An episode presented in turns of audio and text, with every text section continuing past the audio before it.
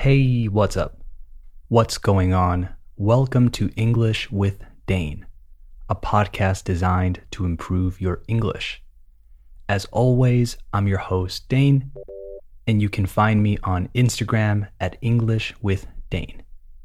If you want transcripts for all future episodes of the podcast, go to englishwithdane.com slash transcripts and sign up to the listener list.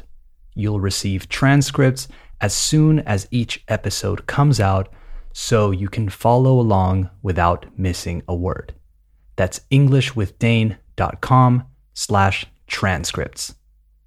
This is a new type of episode.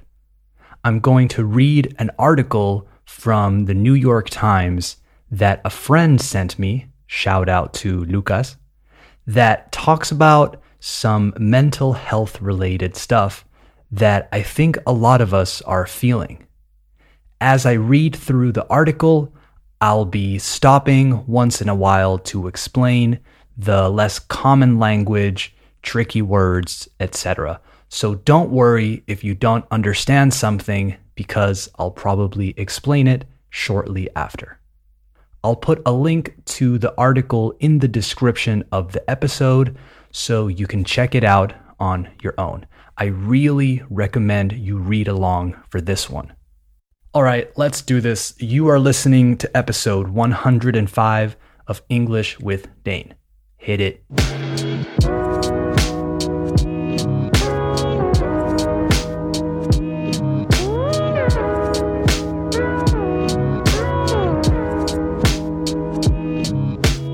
Okay, we have officially started the show, so let's dive into this article. It's titled, There's a Name for That Blah You're Feeling. It's called Languishing. Adam Grant is the author. The neglected middle child of mental health can dull your motivation and focus, and it may be the dominant emotion of 2021. To dull means to make less intense, and to neglect something or someone means to not care for them correctly. So, descuidar in Spanish. Let's keep going. At first, I didn't recognize the symptoms that we all had in common. Friends mentioned that they were having trouble concentrating. Colleagues reported that even with vaccines on the horizon, they weren't excited about 2021. A family member was staying up late to watch National Treasure again, even though she knows the movie by heart, de memoria. And instead of bouncing out of bed at 6 a.m., I was lying there until 7 playing words with friends. That's like apalabrados. It wasn't burnout. We still had energy. It wasn't depression. We didn't feel hopeless. We just felt somewhat joyless and aimless. It turns out there's a name for that languishing. Languishing is spelled L A N G U I S H I N G. A few interesting words in that previous sentence. First, somewhat, like some and what, but together. It means kind of, un poco, algo. We felt somewhat joyless and aimless. Nos sentimos un poco joyless and aimless. Joyless is sin joy, right? Sin alegría. And aimless aim as in propósito, dirección, objetivo, etc. And again, less. So, sin propósito y sin dirección. Lost, I guess, is a good synonym. Un poco perdidos. Seguimos. Languishing is a sense of stagnation and emptiness, estancamiento y la falta de algo. It feels like you're muddling through the days, looking at your life through a foggy windshield, un parabrisas empañado, and it might be the dominant emotion of 2021. As scientists and physicians work to treat and cure the physical symptoms, of long haul COVID, many people are struggling with the emotional long haul of the pandemic. It hit some of us unprepared as the intense fear and grief of last year faded. Long haul, by the way, means a la larga, and it was used as an adjective and as a noun in that sentence. Here it is again.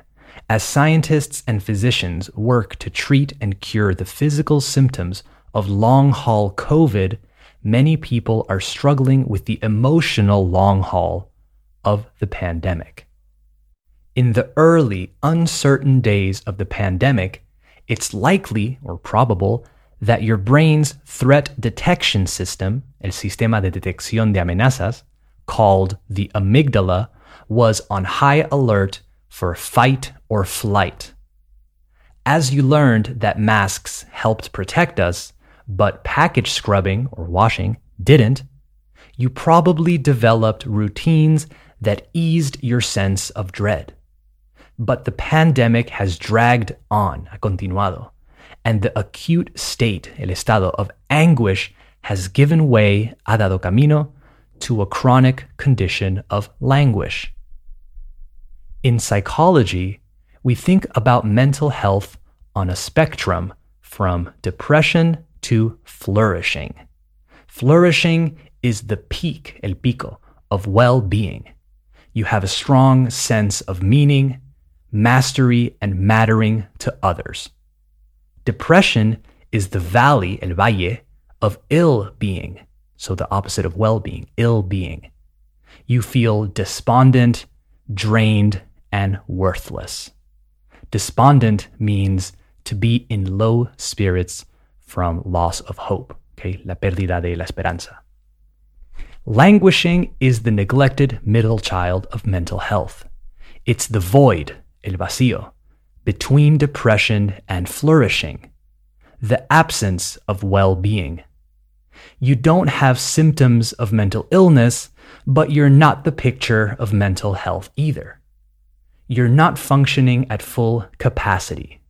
Languishing dulls your motivation, disrupts your ability to focus, and triples, triplica, the odds or the probability that you'll cut back on work. It appears to be more common than major depression, and in some ways, it may be a bigger risk factor for mental illness.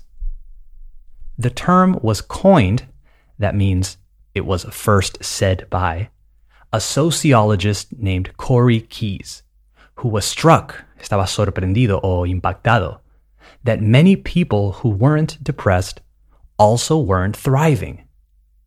His research suggests that the people most likely to experience major depression and anxiety disorders in the next decade aren't the ones with those symptoms today. They are the people who are languishing right now.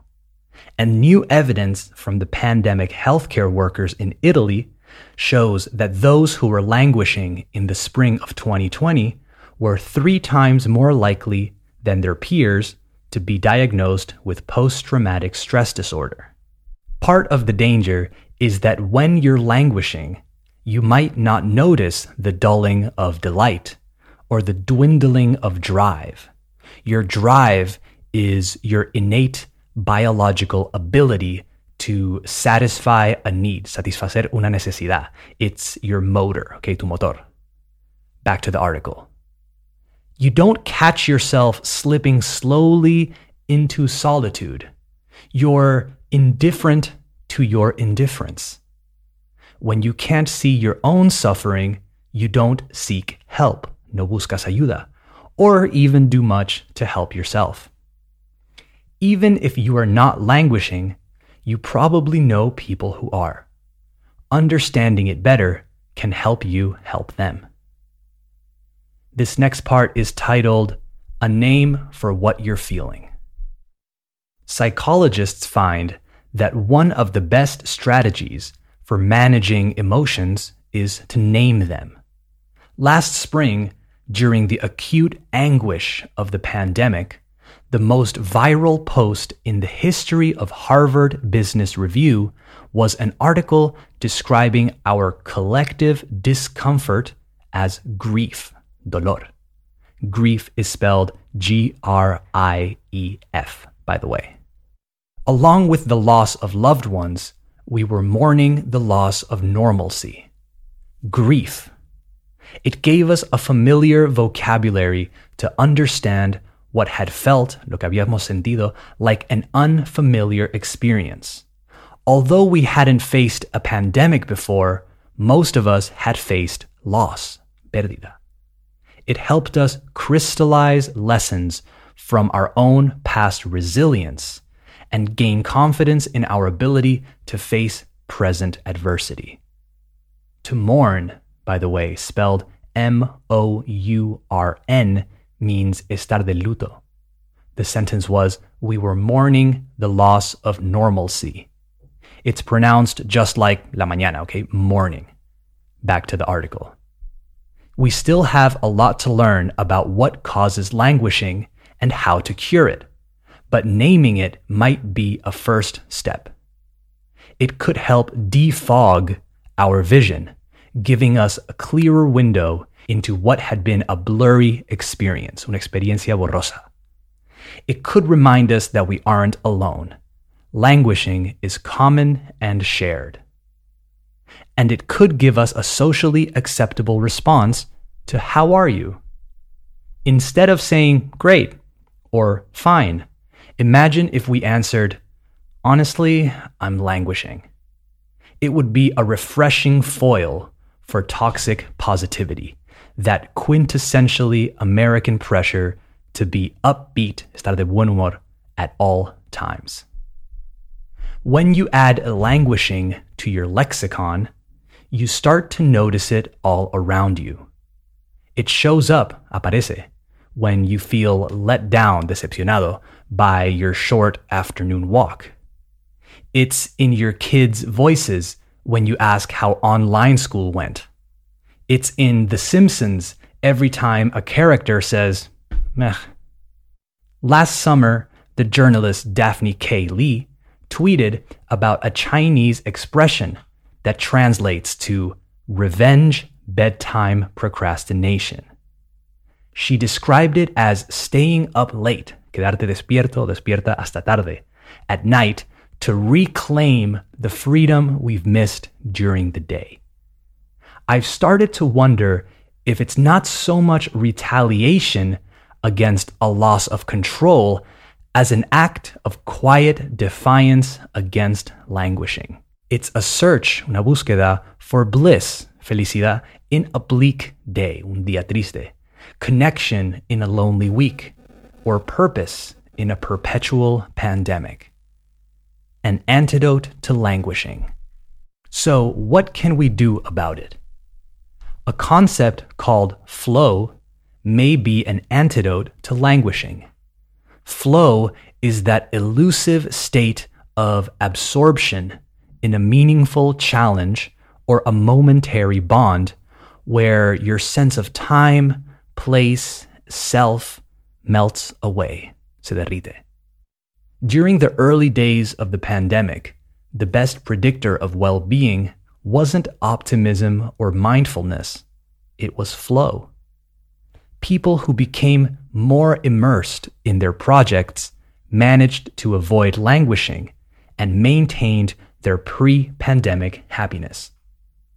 An early morning word game catapults me into flow. A late night Netflix binge sometimes does the trick too. It transports you into a story where you feel attached to the characters and concerned for their welfare, su bienestar. While finding new challenges, enjoyable experiences, and meaningful work are all possible remedies to languishing, it's hard to find flow when you can't focus. This was a problem long before the pandemic, when people were habitually, habitualmente, checking email 74 times a day, and switching tasks every 10 minutes. In the past year, many of us have also been struggling with interruptions from kids around the house, colleagues around the world, and bosses around the clock. Meh. Fragmented attention is an enemy of engagement and excellence. In a group of 100 people, only two or three will even be capable, serán capaces, of driving and memorizing information at the same time without their performance suffering on one or both tasks. Computers may be made for parallel processing, but humans are better off serial processing. Give yourself some uninterrupted time. That means we need to set boundaries, establecer límites. Years ago, a Fortune 500 software company in India tested a simple policy no interruptions Tuesday, Thursday, and Friday before noon. When engineers managed the boundary themselves, ellos mismos, 47% had above average productivity. But when the company set quiet time as an official policy, 65% achieved above average productivity. Getting more done wasn't just good for performance at work. We now know, ahora sabemos, that the most important factor in daily joy and motivation is a sense of progress. I don't think there's anything magical about Tuesday, Thursday, and Friday before noon. The lesson of this simple idea is to treat uninterrupted blocks of time as treasures to guard, tesoros a defender, proteger. It clears out constant distractions and gives us the freedom to focus. We can find solace, consuelo, in experiences that capture our full attention. Okay, here's the last bit of the article. Focus on a small goal. The pandemic was a big loss. To transcend languishing, try starting with small wins, con pequeñas victorias, like the tiny triumph of figuring out a whodunit. That's like a murder mystery kind of story, or the rush of playing a seven letter word. One of the clearest paths to follow is a just manageable difficulty. A challenge that stretches your skills, que estira tus habilidades, and heightens your resolve y aumenta tu determinación, which means carving out or separating daily time to focus on a challenge that matters to you. An interesting project, a worthwhile goal, a meaningful conversation. Sometimes it's a small step toward rediscovering some of the energy and enthusiasm that you've missed during all these months. Languishing is not merely in our heads, it's in our circumstances. You can't heal, curar o sanar, a sick culture with personal bandages. We still live in a world that normalizes physical health challenges but stigmatizes mental health challenges. As we head into a new post pandemic reality, it's time to rethink our understanding of mental health and well being. Not depressed doesn't mean you're not struggling. Not burned out, quemado, or desgastado doesn't mean you're fired up, motivado. By acknowledging that so many of us are languishing, we can start giving voice to quiet despair and lighting a path, iluminar un camino, out of the void. This article was written by Adam Grant, who is an organizational psychologist at Wharton and is the author of Think Again The Power of Knowing What You Don't Know, and the host of the TED podcast Work Life. This article gave me a lot to think about when I first read it. And honestly, it was better now after this second read. I feel like I got some stuff that didn't hit me the first time around. This article really struck a chord with me. I think it perfectly captures a lot of the emotions I was feeling during most of last year and some of this year. I think we often feel pressured to just say we're fine because anything less than fine is like negative. But in reality, we're all complicated and the things that we go through, las cosas que atravesamos o que nos pasan, affect us in more ways than we realize. And the amount of emotions we feel and the complexity of each emotion is not something we often think about either. So I hope the content of the article makes you reflect and gives you some comfort to know that you're not going crazy or anything like that. In terms of English learning, my objective was to make you feel more comfortable reading articles that you maybe feel are a bit too difficult for you or that intimidate you in some way. Remember, it's not about understanding every word, it's about putting in the time and letting your brain try and figure out what's going on. I hope this gave you at least a little bit more of the self confidence to do that if you weren't doing so before. Also, some of you aren't that worried about the difficulty because your level is already pretty good. And in that case, I hope this rekindled, there's a good word, that spark, esa chispa, for reading. If you already read regularly, awesome. But for those of you who are like me and need to be reminded of how enriching it is to read. I hope this served that purpose. All right, that's it for this episode of English with Dane. Thank you for listening. I hope it helped. Support English with Dane by following the show on Spotify, Apple Podcasts, or wherever you listen. Give it a five star rating, and if you can, leave a review if you really want to help out. Remember EnglishWithDane.com for transcripts and at English with Dane on Instagram for random stuff. All right, talk soon. Bye bye.